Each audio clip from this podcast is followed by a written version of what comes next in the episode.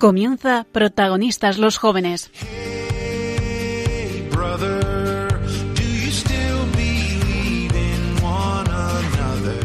Hoy con el padre Emilio Palomo y su equipo.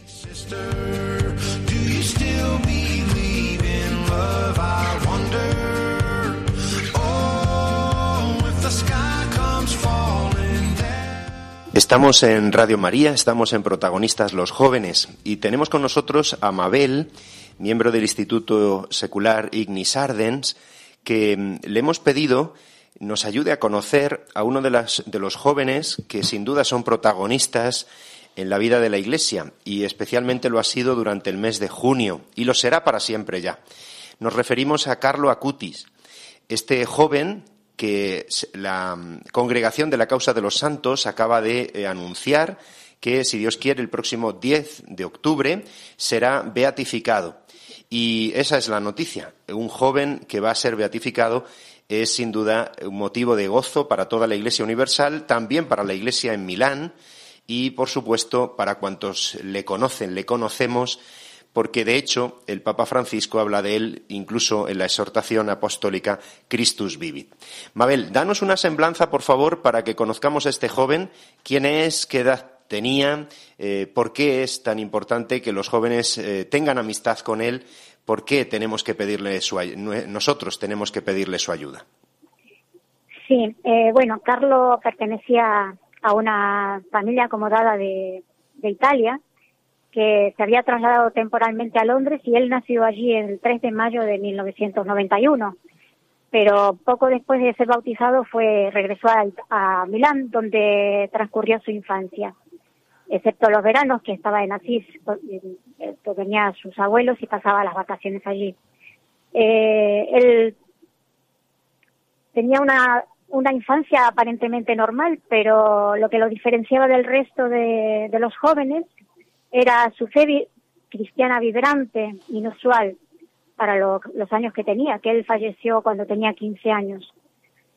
Pero lo, lo extraño es que en su familia no se vivía la fe, fue él el que acercó a su familia. Eh, se supone que, que una cuidadora de las que trabajaban en la casa de Carlos, que era polaca, lo inició en la fe. Y muy pronto empezó a sentir eh, como deseos de- del Señor y, cuando tenía siete años pidió que recibirlo. No se, no se hacía esa edad allí en Milán. Y a partir de entonces fue cuando empezó a tener misa diaria y adoración. De ahí sacaba toda su fuerza. Ese acercamiento, eh, como decía, fue a través, posiblemente a través de una cuidadora, pero todo ese deseo de Dios, esa misa diaria, el amor a la Eucaristía, la adoración, el sentido de las realidades celestiales, eh, todo eso le fue dado a, a, a Carlos, misteriosamente, a través del Señor. Bien, Eh, pues eso lo decía su biógrafo, que es Nicola Gori, que está en, en un libro que está escrito en italiano. Y todo esto lo va informando. Así que como, como el Señor fue trabajando el alma de, de Carlos, que a través de la Eucaristía, sobre todo a través de la Eucaristía, eh, lo fue llevando hacia, hacia las demás personas. El, ¿Por qué ese ejemplo para los jóvenes?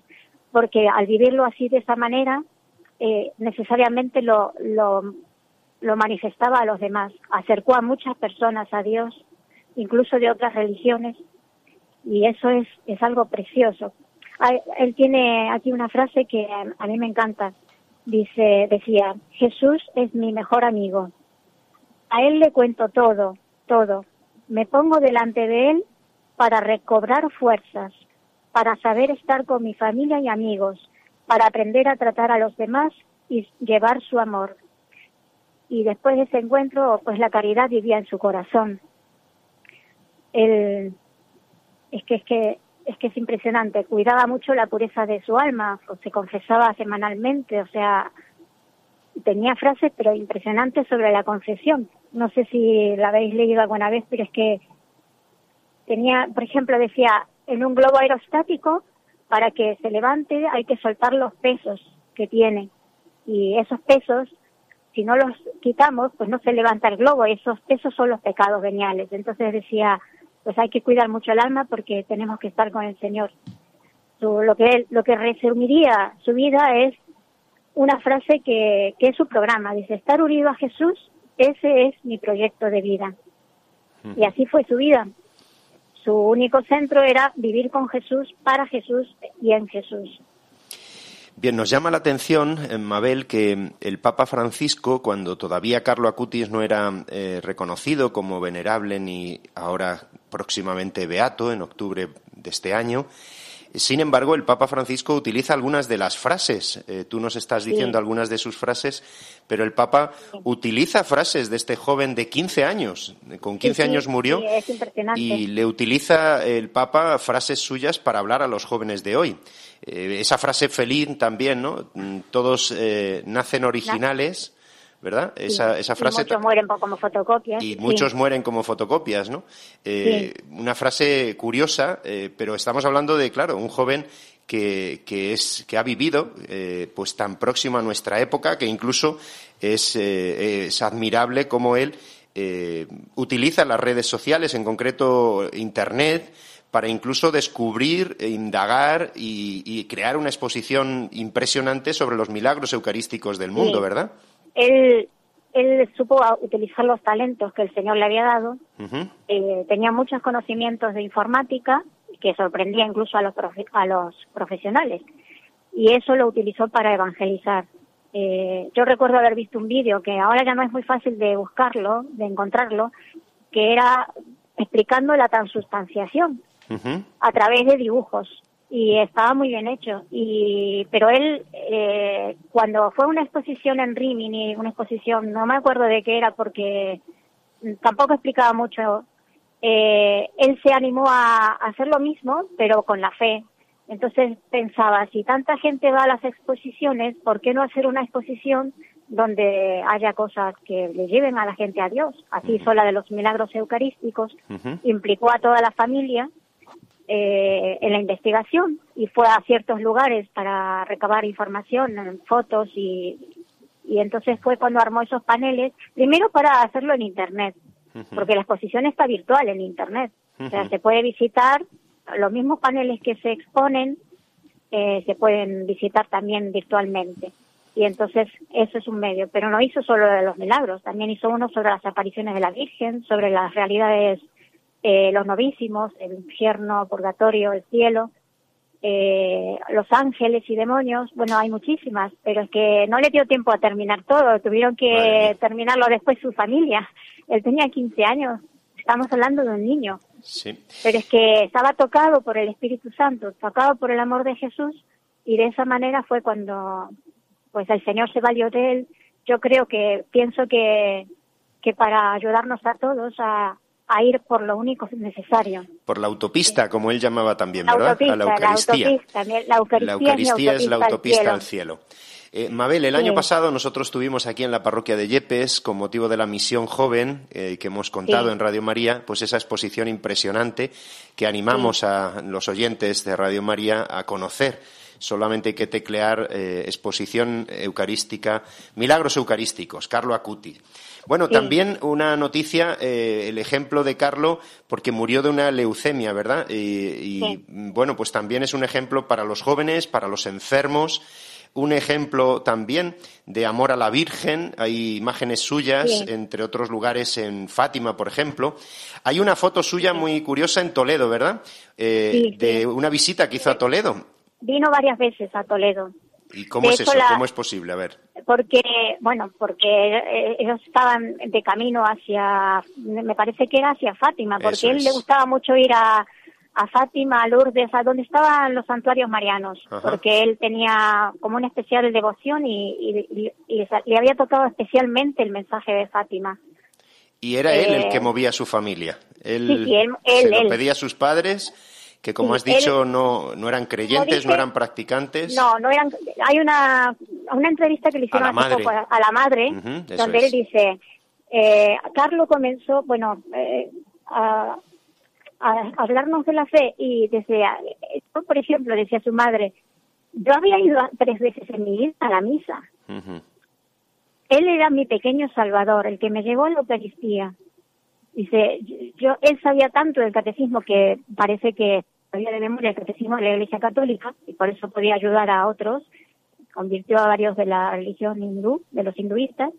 Eh, los formó, los catequizó para que se bautizaran y después la confirmación.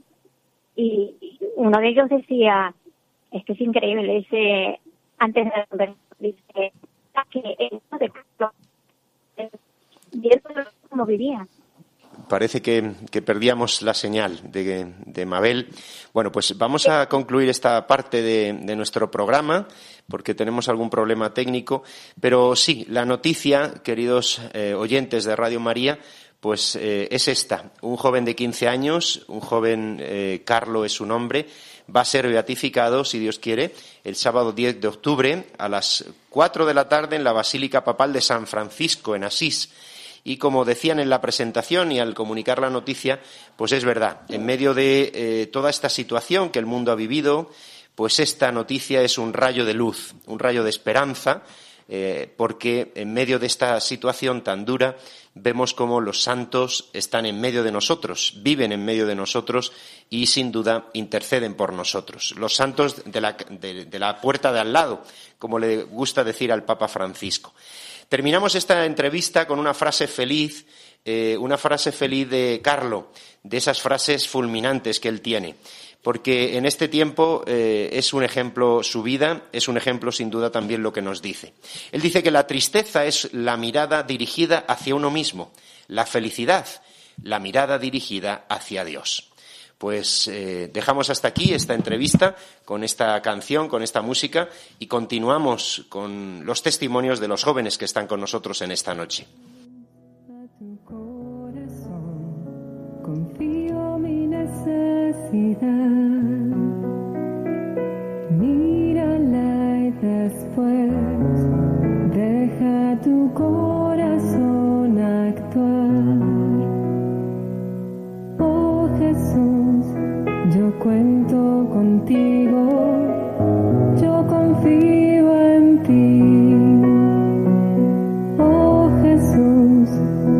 Ti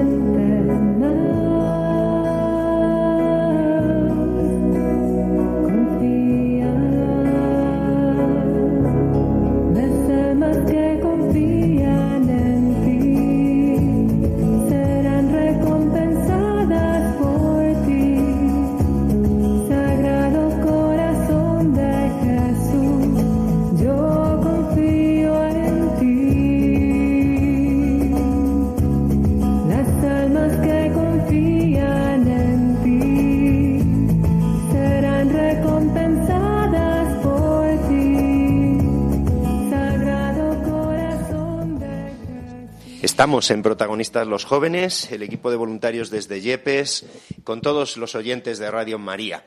Y si nos encanta el testimonio de un joven eh, como Carlo Acuti, nos encantan los testimonios que esta noche queremos escuchar de estos tres jóvenes que están con nosotros. Y vamos a empezar con Fátima. Eh, Fátima le hemos pedido que esté con nosotros para, en primer lugar, presentarse y darnos su testimonio, porque la hemos escuchado en, un encuentro que ha habido organizado por la Delegación de Juventud, en el que se han reunido varios jóvenes contando cómo han vivido el tiempo de la pandemia. Eh, este tiempo de, no solo del confinamiento, sino del compromiso en donde cada uno lo hemos pasado. Así que, Fátima, te pedimos que en primer lugar te presentes y, bueno, pues eh, nos cuentes.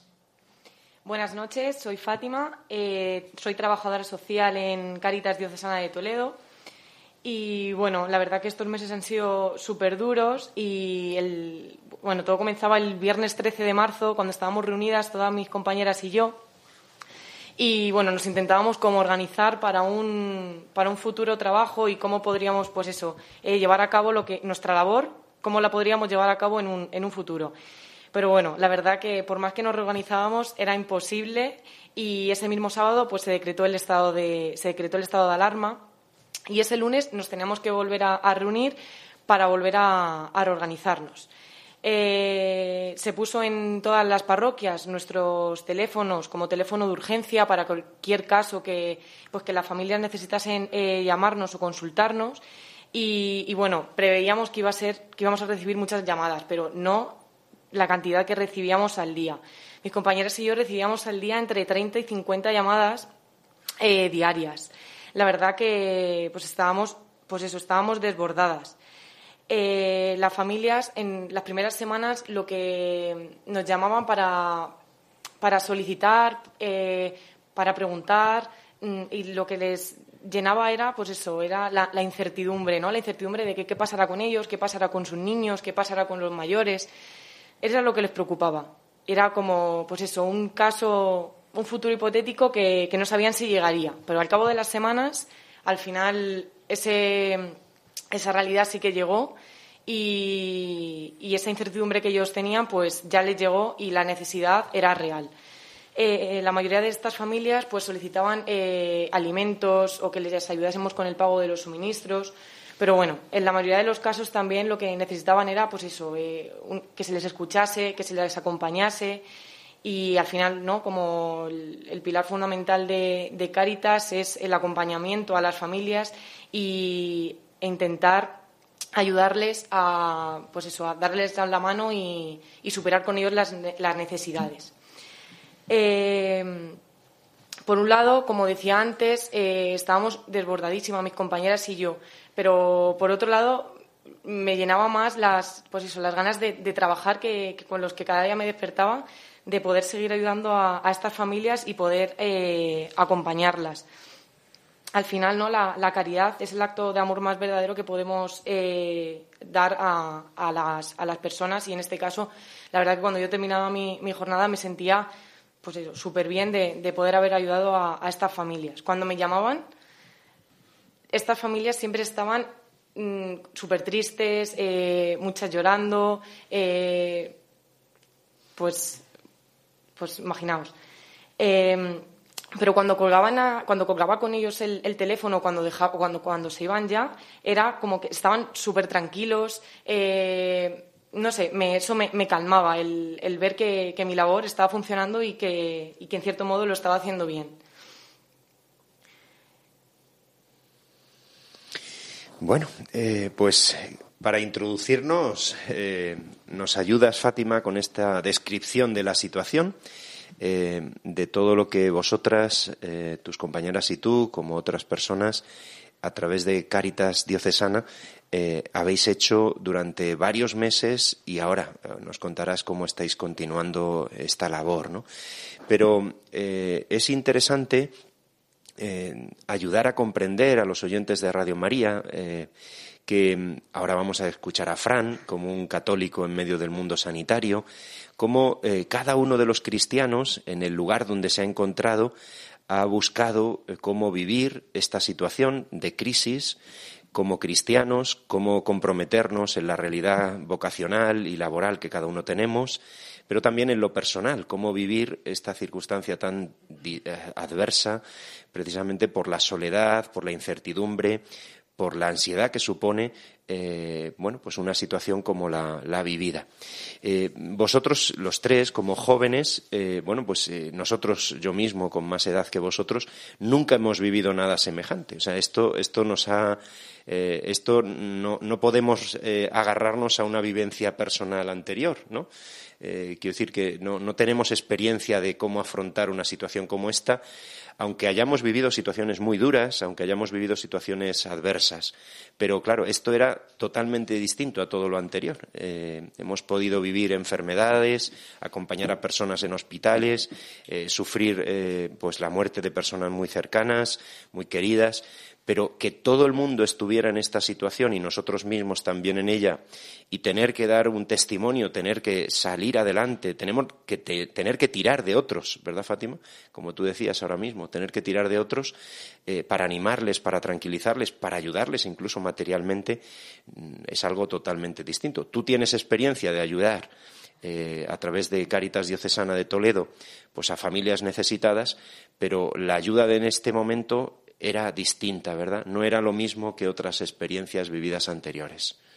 La diferencia era, eh, bueno, pues la incertidumbre, como has dicho, eh, las preguntas que os hacían, las necesidades que os presentaban, también eh, cómo ayudar a los niños, cómo ayudar a los mayores, bueno, es una situación muy, muy, muy distinta. Eh, ha terminado ese tiempo de alarmas, ha terminado este tiempo de confinamiento, hemos ido pasando fases. ¿Cuál es ahora mismo la situación que tú nos describes, Fátima, de las familias que estamos a través de Cáritas Diocesana ayudando? Bueno, pues eh, la verdad que las familias siguen aumentando y aunque haya terminado este periodo de alarma eh, relativo ¿no? a, la, sanidad y demás, pero no a lo social, y está claro que ahora mismo yo creo que, lo peor está, está, por venir. Y si en estos meses han aumentado eh, las familias prácticamente que se han duplicado, eh, yo creo que esto seguirá aumentando y por eso debemos pues reorganizarnos, eh, trabajar mucho y, por eso no están saliendo ha salido un nuevo proyecto para poder seguir ayudando a estas familias y, poder hacerlo lo mejor posible.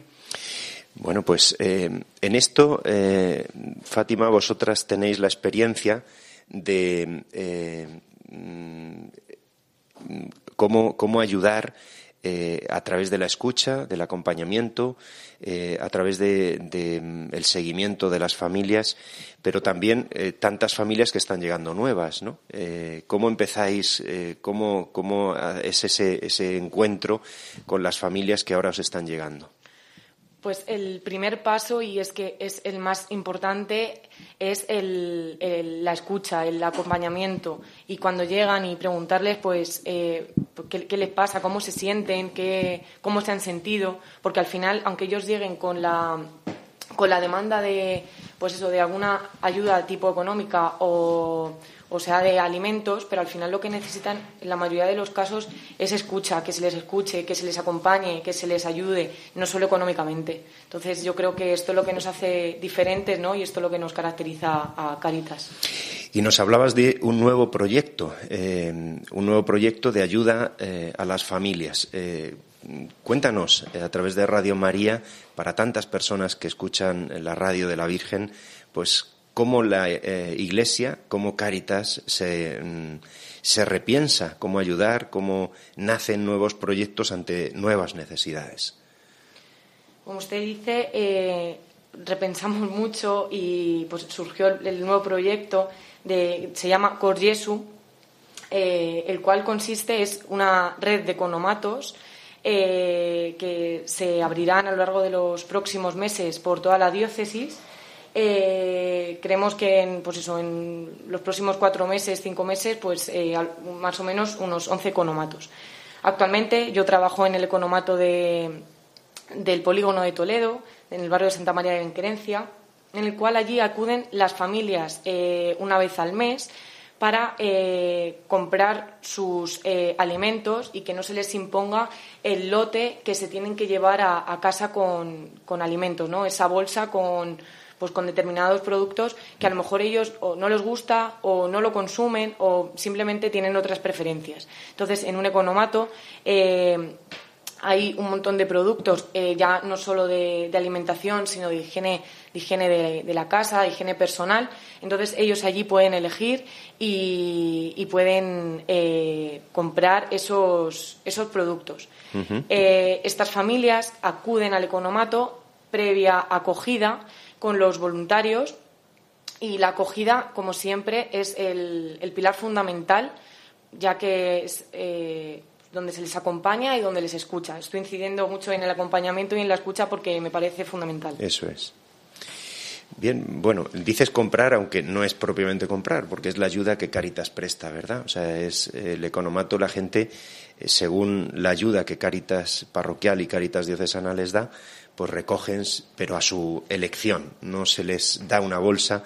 Esas famosas bolsas que estamos viendo en tantos medios de comunicación, esas filas enormes de personas, de familias, pues buscando una ayuda mm, de alimentos. En Cáritas no aparecen filas, no aparecen bolsas, porque se ayuda de otra manera, se ayuda con el deseo de que, bueno, pues cuidar la dignidad de esas familias, de esas personas que acuden en busca de ayuda. Por lo tanto, mm, bueno, pues la Iglesia que se reinventa cómo ayudar, la Iglesia que siempre busca y trata de descubrir, de ayudar a descubrir la importancia de cuidar la dignidad de cada persona, ¿verdad? Sí, eso es eh, lo fundamental. Eh, la dignidad eh, de las personas este es el, objetivo del proyecto, ¿no? La dignificación de, las personas. Y como usted decía, pues el evitar las largas filas que, vemos ahora mismo en los medios de comunicación y eso es. Bueno, pues el testimonio de Fátima es el testimonio de jóvenes eh, que ayudan eh, a las personas. Es el testimonio pues de una joven que trabaja en Cáritas Diocesana de Toledo, pero que eh, como experiencia personal, como compromiso personal y como ayuda eficaz que la Iglesia está prestando en esta situación social. Bueno, pues de nuevo escuchamos la música para introducir otro de los testimonios que esta noche nos acompañan. Antes escuchábamos una canción al corazón de Jesús. Precisamente poníamos esa canción para introducir este proyecto y esta realidad de eh, este nuevo proyecto de Cor Jesu de los economatos de ayuda de Cáritas a tantas familias. Bueno, pues os invitamos, como siempre, a través de la música, a través del programa Radio María, pues a descubrir, a conocer estos testimonios que esta noche están con nosotros.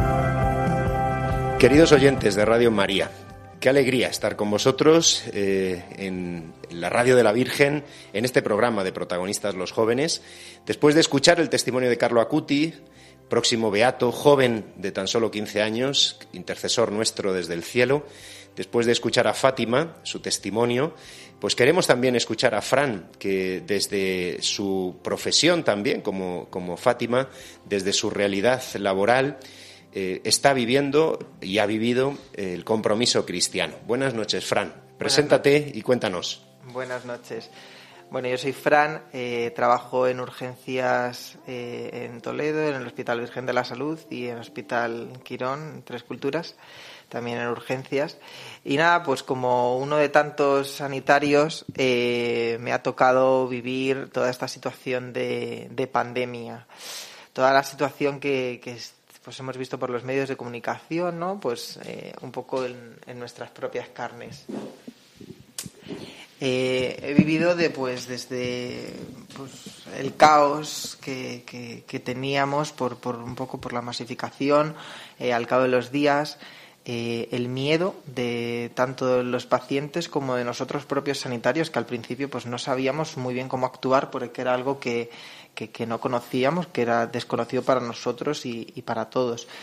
Eh, la presión, es decir, eh, teníamos presión por parte de, todo, desde la parte de, la dirección como de, la falta de recursos, eh, como el agotamiento que, que, también sufríamos el día al día. Los turnos eran muy agotadores, eh, y sobre todo ya no todo físico sino mentalmente no que te ibas a casa pensando como lo que dejo en el hospital qué he hecho qué no he hecho qué se me ha pasado y pues un poco todo yo creo que lo engloba la incertidumbre que teníamos no cuánto vamos a seguir así esto va a ir a más no pues todas estas cosas que, que vamos mm, que hemos ido viviendo y que pues algunos lo vivíamos mejor otros lo vivíamos peor y pues bueno pues ahí estábamos unos otros para, para ayudarnos fue muy curioso porque eh, hablando con, con David Sánchez y, con Gema del Sepaju me decían que si tenía detentes, que tenía que ir repartiendo detentes. Bueno, pues yo me hice con un saco de detentes y yo iba por el hospital a todos mis compañeros repartiendo detentes.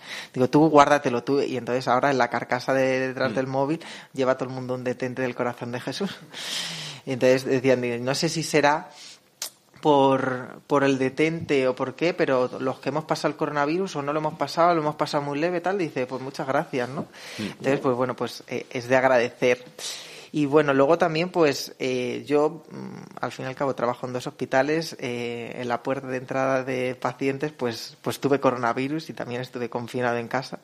Y entonces también, pues, he, vivido esa parte eh, que tanta gente, pues, pues ha tenido que vivir, ¿no? El confinamiento y la soledad. Yo estaba aislado en mi habitación. Yo vivo en casa con mis padres y, y nada, no salía absolutamente para nada, más que para ir al baño y, y ya está. Entonces, pues bueno, pues esos momentos de, de soledad, de estar solo, de, de no tener a nadie, pues, pues yo qué sé, ¿no? Empiezas a darle vueltas a la cabeza, todo. Pero bueno, eh, empecé a escuchar misa diaria. Yo, pues la verdad que pues, voy a misa los domingos y fiestas de guardar, que, que nunca. Pero bueno, empecé a escuchar misa diaria todos los días y era como mi plan del día, ¿no? Yo me, levantaba por la mañana, eh, hacía algo de. Estoy estudiando un máster, tal. Y, y por las tardes eh, era escuchar misa y luego después las dichosas videollamadas, ¿no?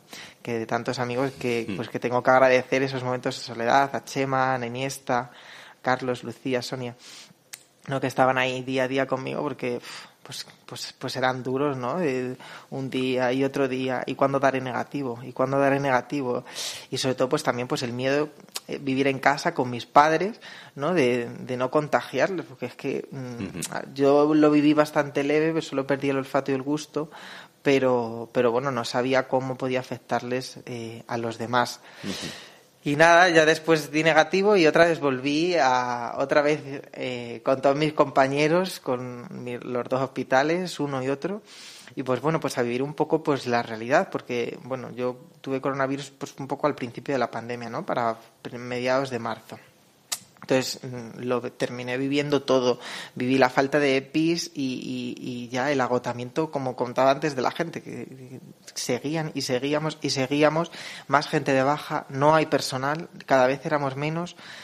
Y pues bueno, pues la situación dentro del hospital luego pues con los pacientes, ¿no? Que, que muchas veces te parabas a pensar y decías tú, muy bien, llegan y, estábamos como muy centrados en, en, dar tratamientos, en tal, pero había gente que se tiraba horas y días en el hospital, allí sentado en una silla, que no había camas, que no teníamos dónde ingresarlos, o sea que, y pues en momentos pues también se te olvida, eh, pues nos, nos olvida las necesidades básicas, no se puede mover nadie, o sea, entonces era como, pues hay que darles agua, hay que darles de comer, que están aquí, que, que no tienen nada, que no tenemos medio. Pues, pues un poco la situación de caos. Yo, mmm, bueno, he estado de misiones en la India y de verdad yo pensaba, digo, pues es que esto me recuerda a un hospital de, de allí, es decir, de, de no tener nada, ¿sabes? De estar la gente tirada en el suelo, pero es que no teníamos sitio físico donde meterlos, ni teníamos nada que hacer. Entonces, era como, de verdad, si yo pudiese hacer algo para que estuvieses mejor, lo haríamos, ¿no? Pero bueno, eh, el equipo, la verdad, de, de, mis compañeros, pues lo intentábamos llevar lo mejor posible y darles pues todas las comodidades que pudiésemos tener, pero también pues eso, pues con el miedo, ¿no? De, de la gente, y muchas madres, padres, de decir, me voy a casa, estaré con mis hijos, ¿no? Pues bueno, todas estas cosas que, que pues que te inundan. Pero bueno, pues eh, también, pues yo dentro de lo que cabe, con toda la gente que, que, entraba por el hospital y que tú veías que, pues, pues que se iba a morir, o sea, es que, que tal cual, pues nada, pues rezar por ellos, a los capellanes los hemos frito porque eh, era llamarles, oye, que tenemos uno aquí, vente para acá, oye, tal, y entonces eh, se tiraban en urgencias plantas, yo creo que eran los que más trabajaban casi de todo el hospital, de un sitio a otro, una historia, tal, entonces está, está muy bien, ¿no? Se ha dado cuenta de muchos médicos o tal que, que pues que bueno, pues que a lo mejor no han demostrado esa parte creyentes que eran, ¿no? Y, y pues bueno, sin pedir permiso a nadie, nosotros todos iban con la unción de enfermos antes de morir. Y bueno, pues la situación ahora que tenemos en el hospital es pues ya bastante más tranquilo. Cada día vamos sabiendo un poco más del virus y ya sabemos más o menos cómo, cómo actuar, cómo, cómo tenemos que hacer y pues nada, vivirlo con, con mucha fe, con mucha calma y ya está, así teniendo todos cada uno nuestras medidas de seguridad, de higiene, eh, yo creo que, que podemos con ello. Bueno, para información de nuestros oyentes, aquí estamos con nuestras mascarillas, con el hidrogel y portándonos fenomenal, guardando la distancia, porque, bueno, pues eh, dicen, dicen que los jóvenes, eh, muchos jóvenes son los que han eh, vivido esta, esta situación como, como de otra manera, ¿no? Que, que, esta ha sido la enfermedad, esta ha sido la pandemia para los mayores, eh, que esta ha sido la pandemia pues en la que los sanitarios han sido los protagonistas y bueno, pues aquí en esta pandemia hay un papelón o un no sé qué de los políticos, pero los grandes, eh, los grandes, vamos a decir, damnificados tal vez sean los niños y los jóvenes, ¿no? Los niños porque en esta situación si tenías un perro podías salir a la calle, pero si tienes un niño no podías salir.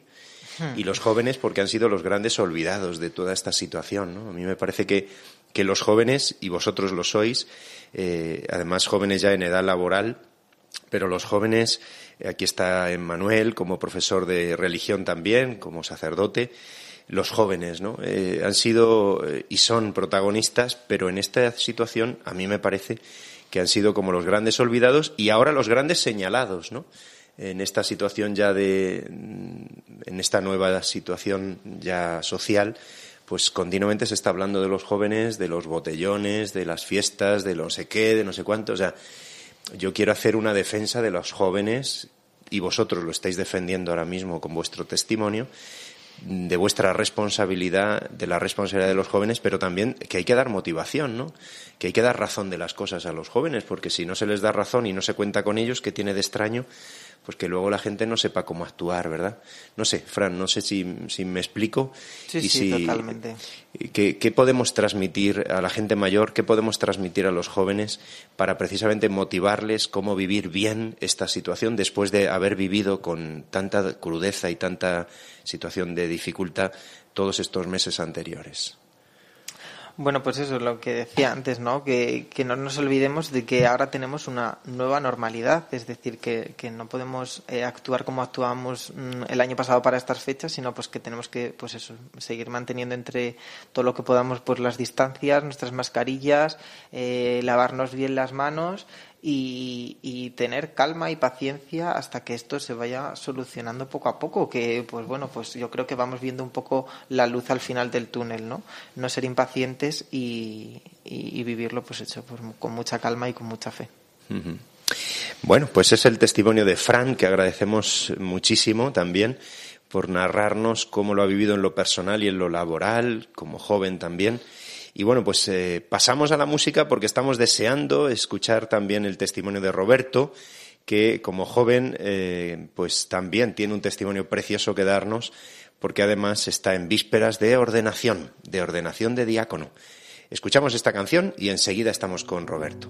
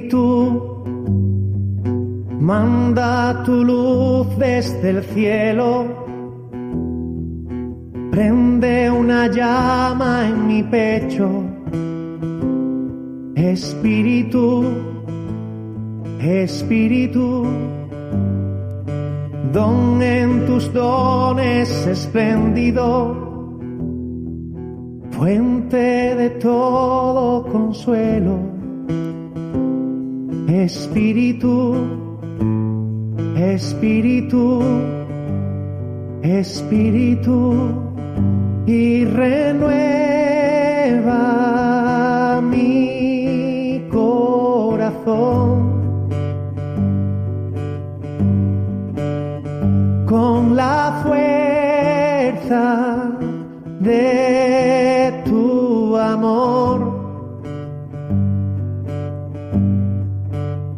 Salvará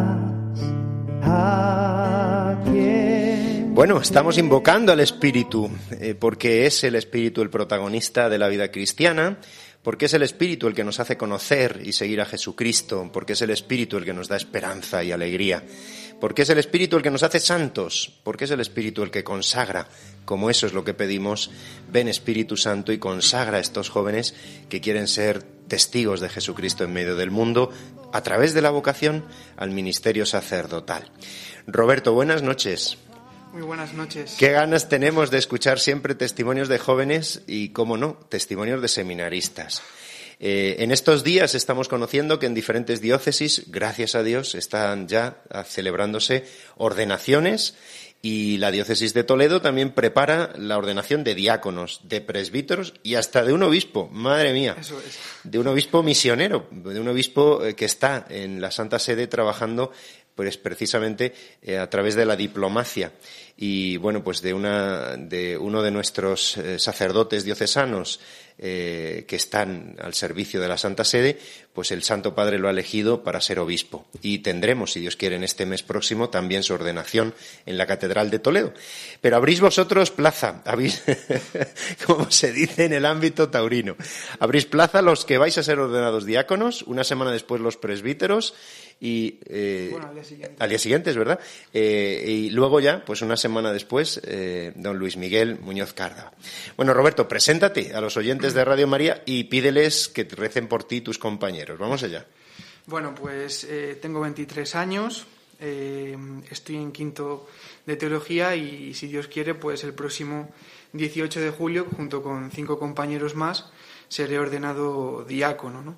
Entonces, bueno, como decía usted, don Emilio, pues pedid oraciones por, por los que nos ordenamos, tanto de diáconos, de presbíteros y el obispo, para que el Señor que, que comenzó en nosotros la obra buena, pues Él mismo la siga llevando a término y ahora más que nunca, ¿no? Bueno, ¿cómo han vivido los seminaristas toda esta situación? Eh, ¿Cómo lo has vivido tú? Eh, nos ha contado Fátima cómo lo ha vivido, trabajando a tope eh, Fran, pues también con la experiencia que es impresionante del ámbito sanitario. ¿Cómo han vivido los seminaristas? ¿Cómo has vivido tú, Roberto? Bueno, pues ha sido una situación inimaginable, yo creo, para cada uno de los seminaristas, porque el 12 de marzo el, equipo de formadores, junto con el rector, también avalado por la decisión del señor arzobispo, tomaba la decisión de que eh, cada uno de los seminaristas pues regresásemos a nuestras casas no para cortar el, seminario, no porque el curso se acabase, sino para seguir el seminario, pero en un periodo que eh, se denominó seminario en familia. ¿no? Entonces, eh, cada uno de los seminaristas, pues regresamos a nuestros lugares de origen y desde allí, pues eh, seguimos con nuestra vida del seminario, pues en la medida que, pudimos, ¿no? Era, es verdad que no, era un tiempo de vacaciones, ¿no? Y eso nos remarcaron mucho. Y seguimos, pues, con nuestro ritmo de oración, nuestro ritmo de clases, y bueno, pues eh, muchos tuvimos la suerte, yo en mi caso también, pues de seguir participando en la parroquia, eh, en, la, en, la, Eucaristía y, la, y, la, vida de los sacramentos, pero muchos de los compañeros pues no, no tuvieron esa oportunidad. ¿no? Y bien, pues es verdad que una situación tan extraña, atípica, que uno, pues, eh, desde el punto de vista personal, pues lo vive al principio con un poco de incertidumbre, porque no sabes qué va a pasar, para cuánto tiempo va a ser y em, sobre todo porque em, eras tú el responsable de, de, tu, de tu ritmo, ¿no? Ahí en el seminario pues el ritmo está muy marcado por el horario, ¿no? Y ahora era cuando uno personalmente tenía que tomar su iniciativa, ¿no? elaborarse un horario y, marcar eso, sus ritmos de oración, sus ritmos de estudio y seguir un poco pues con esa vida que llevamos en el seminario. Bueno, ¿y cómo es este salto? ¿Qué es esto de la ordenación? ¿Qué supone, qué significa? Eh, porque, bueno, pues sois consagrados eh, y, bueno, pues de la realidad de la vida laical entráis en la vida, eh, pues del ministerio, del diaconado para prepararos para la ordenación sacerdotal. Cuéntaselo a los oyentes. Así es, pues el, el orden del diaconado es el primer grado del sacramento del orden. Está el diaconado, el presbiterado y el episcopado, ¿no? Y es, como usted muy bien decía, ese primer salto, ¿no? Del cambio de la vida laica a la, consagración al Señor, ¿no? Pues eh, una consagración y una vida pues de servicio a, a la Iglesia y a la gente principalmente, ¿no? Y bueno, yo personalmente lo vivo ahora desde este tiempo de pandemia que ha sido, pues yo creo que personalmente para todos nosotros, eh, tanto los que vamos a ser ordenados como los que están en cursos inferiores en el seminario, pues un tiempo de, de madurez muy grande, ¿no? Y de responsabilidad, ¿no? Y ahora pues lo que toca, pues es estar al servicio de la gente, siempre ha sido así, pero, pero creo que ahora más que nunca la Iglesia lo ha estado durante este tiempo eh, tan fuerte de, de crisis sanitaria y demás, yo creo que ahora mismo, pues, los que nos ordenamos, creo que lo hacemos con, con esa ilusión y de servicio a la Iglesia, a los fieles y sobre todo, pues, al Señor, ¿no? Bueno, estamos en un tiempo eh, de muchas incertidumbres, estamos en un tiempo de crisis, sin duda, crisis social, crisis laboral, crisis también de fe, tal vez. ¿Podría ser que vuestra ordenación tu respuesta. Podría ser que el testimonio de los jóvenes eh, sea precisamente la respuesta que Dios está dando al mundo. Eh, un mundo que ha dado la espalda a la fe, que ha dado la espalda a la presencia de Dios, bueno, pues la espalda eh, en tantas formas y modos, y precisamente que vosotros tres, o el testimonio de Carlo Acuti, es una respuesta que Dios está dando al mundo de que verdaderamente está presente y quiere dar sentido a nuestras vidas. Eso es, yo creo que sin ninguna duda, pues eh, lo hemos visto aquí en este programa hoy, el testimonio pues de los jóvenes, ¿no? En este tiempo pues ha sido una respuesta del Señor. Es verdad que muchas veces puede parecer que el Señor no está ahí o que estamos sufriendo y de preguntar dónde está Señor o como en el pasaje muchas veces a mí me recuerda el pasaje de la tempestad cuando los apóstoles piden al Señor que, calme la tempestad que, que, se hunde la barca, ¿no? Pero el Señor está en la barca, ¿no? Está en la barca, esa barca que es, que es su iglesia, ¿no? Entonces, creo que tanto la ordenación como la vida de los sacerdotes, pues es verdaderamente una respuesta. Por ejemplo, es verdad que en el seminario, en este curso, pues no hemos podido tener también, eh, a causa de la pandemia, el tiempo de la campaña vocacional, ¿no? que es un verdadero testimonio del ir por las parroquias pues los seminaristas mostrando su, su vida y, su sí generoso, ¿no? Y pidiendo, ¿no? Que, que sean muchos los, los jóvenes que, que, se entreguen al Señor porque el Señor sigue llamando, ¿no?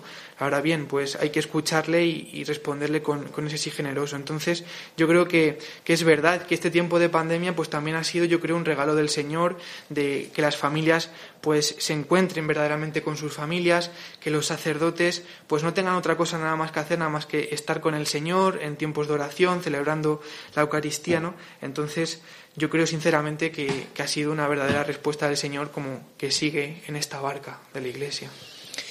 Bueno, pues eh, yo creo que esta respuesta, eh, el testimonio de estos jóvenes, eh, es lo que Jesucristo está diciendo en este mundo. Yo estoy en medio de vosotros como el que verdaderamente vive, pero vive a través de su iglesia y vive porque está resucitado y actúa a través de la iglesia. es verdad que cada uno tiene que discernir qué quiere Dios de mí. Qué importante es esta pregunta, ¿no? ¿Qué quiere Dios de mí? Y desde esa pregunta buscar respuestas a través de la oración, a través del compromiso, a través de la formación, eh, también, cómo no, a través del diálogo con otras personas y el discernimiento. Dice el Papa Francisco en Christus Vivit una frase de San Alberto Hurtado que hablaba así a los jóvenes. En un barco al piloto eh, que se descuida se le despide sin remisión porque juega con algo demasiado sagrado. En la vida cuidamos nuestro rumbo, Pregunta el Papa, ¿cuidamos del rumbo de nuestras vidas? ¿Cuál es tu rumbo? Si quieres, piénsalo, porque es necesario saber cuál es el rumbo de esta vida. Me recordaba estas palabras de Roberto, eh, eso de que Cristo está en la barca. Eh, Cristo es el gran capitán que ha de llevar, conducir nuestras vidas y conducirlo por los mares procelosos de este mundo, en situaciones como la que estamos viviendo, camino hacia el cielo. Bueno, pues eh, es el testimonio de los jóvenes, es protagonistas los jóvenes, es Radio María, como siempre, la que nos ayuda en medio de la noche, en medio de este camino, a descubrir dónde está la estrella. La estrella es María, siempre ella. Bueno, pues no sé si eh, queréis añadir alguna palabra más pues de ánimo, eh, tanto Fátima como Fran como Roberto, para los, eh, las personas que nos están oyendo, pues esa palabra de, ánimo, porque siempre la radio de la Virgen pone en nosotros esperanza. ¿Qué, ¿Cuál es la última palabra que queréis transmitirle a los oyentes? ¿Empiezas tú, Roberto? Vale. Pues bueno, yo quería animar a, a que sigamos adelante, ¿no? Y sobre todo, pues de manos de María, ¿no? Ella que, que lo esperó todo del Señor pues que nosotros, a pesar de, esta dificultad que, hemos vivido, estamos, seguimos todavía un poco dentro de ella, pues que pongamos toda nuestra confianza en el Señor, porque Él, eh, que subió a la cruz, nos ha salvado de la muerte y del pecado y, y la victoria ya está ganada. Entonces, poner la confianza en el Señor y sobre todo en su Madre, la Virgen María. Fran, una palabra a los oyentes de Radio María, pues de ánimo, eh, personas mayores que nos están oyendo, personas jóvenes personas que tal vez eh, en el medio de este verano, de esta situación también, pues tienen incertidumbres. Vosotros habéis dado certezas en este programa. Bueno, pues yo eh, la palabra que es, es, ánimo, que todos podemos y que, y que juntos lo vamos a conseguir, que, nosotros podemos con el virus, somos más grandes que él y, y Dios está con nosotros. Qué bonito, así es. Fátima uniéndome a las palabras de, de Fran y de Roberto, también creo que es buen momento para hacer un llamamiento a todas las personas que yo creo que es un acto muy bonito, ¿no? La, como hablaba antes de, la caridad, para que seamos voluntarios, que ahora mismo yo creo que en los futuros momentos se, van a necesitar y con este nuevo proyecto con Coriesu creo que es eh, súper importante que, que se unan nuevos voluntarios, así que yo creo que es buen momento, así que animaos. Qué bien. Aquí cosas concretas, ¿verdad, Fátima? Aquí hace falta voluntarios jóvenes, además de voluntarios de todas las edades, pero voluntarios jóvenes. Emanuel, una palabra de esperanza, tú que también has vivido acompañando a los adolescentes a través de las clases de religión, pues también una palabra de esperanza para todos los oyentes. Pues más que nunca los jóvenes hoy en día pues son la esperanza ¿no? de nuestra sociedad, ¿no? la esperanza en este mundo que, que se ha visto débil, que se ha visto sin rumbo, que se ha visto con muchas dificultades pues que los jóvenes se, se agarren a Cristo, que, ha sido el que ha permanecido en pie y el que, el que nos ha sostenido a todos. ¿no? Es momento pues de mirarle a Él y momento de, seguirle a Él con, la juventud. Bueno, pues terminamos eh, con esta oración dirigida precisamente al que ya eh, la Iglesia nos dice es va a ser nuevo beato para pedir su intercesión por todos los jóvenes.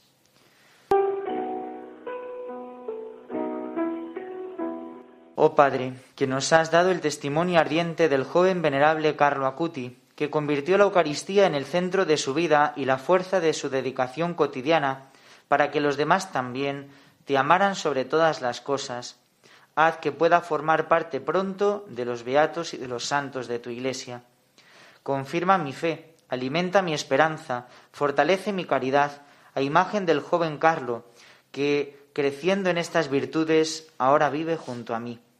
Concédeme aquella gracia que más necesito. Confío en ti, Padre, y en tu amadísimo Hijo Jesús, en la Virgen María, nuestra dulcísima Madre, y en la intercesión de tu venerable Carlo Acuti. Amén.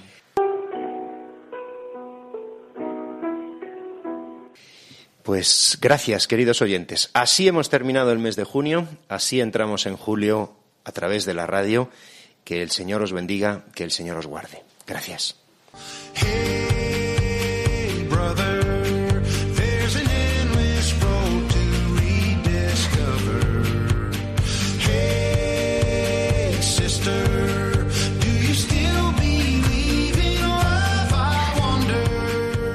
Así concluye Protagonistas los jóvenes. Hoy con el padre Emilio Palomo y su equipo.